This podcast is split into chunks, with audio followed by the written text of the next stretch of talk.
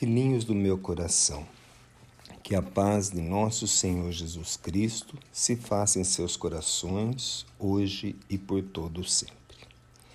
Minhas palavras, queridos filhos, têm um único objetivo, que é ajudar os filhinhos na meditação e entendimento da lição que nos foi ofertada, que é a dos homens e anjos.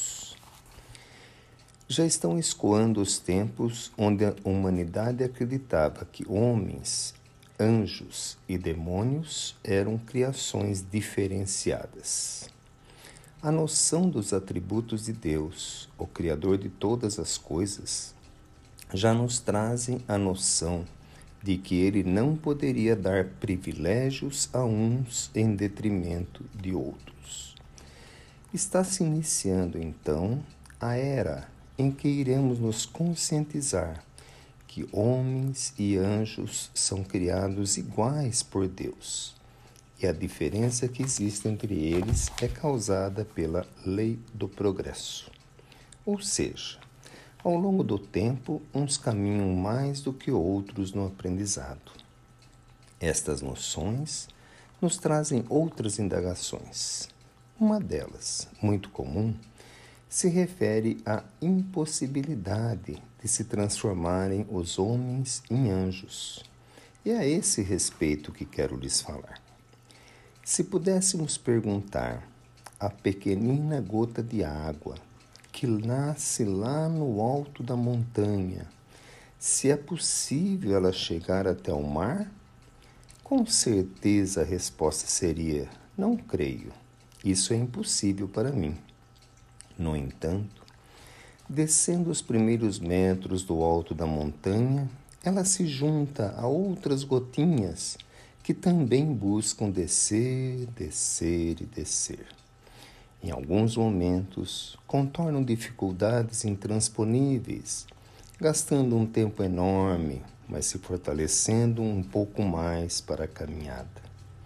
Em outros momentos, se juntam a tantas outras gotinhas e formam rios caudalosos que ainda não atingiram o mar, mas já têm a esperança amplificada de que um dia conseguirão esses objetivos. Talvez, se pudéssemos perguntar à pequenina semente colocada na cela escura do fundo da terra, se ela tem a esperança de um dia se transformar em árvore frondosa, que conhecerá o sol em sua formosura, com certeza a semente nos responderia: Isso é inconcebível para meu entendimento e para minha capacidade. Nunca conseguirei chegar a esse ponto. No entanto, filhos, a força da natureza pode nos responder de outra forma. Se observarmos a natureza, teremos a certeza de que a gota da água chegará ao mar e a pequenina semente se transformará em árvore frondosa e dará os seus frutos. Então voltamos à nossa pergunta inicial: Pode o homem se transformar em anjo? Com certeza os filhos me responderão com o conhecimento de hoje e me dirão: Isso é impossível. O tempo é muito longo para atingirmos esse objetivo. Mas, confiando na força da natureza divina, posso afirmar que isso acontecerá. Cabe a cada um de nós irmos colaborando com a natureza divina e caminharmos pelas leis do progresso que nosso Pai nos trouxe para dirigir as nossas vidas.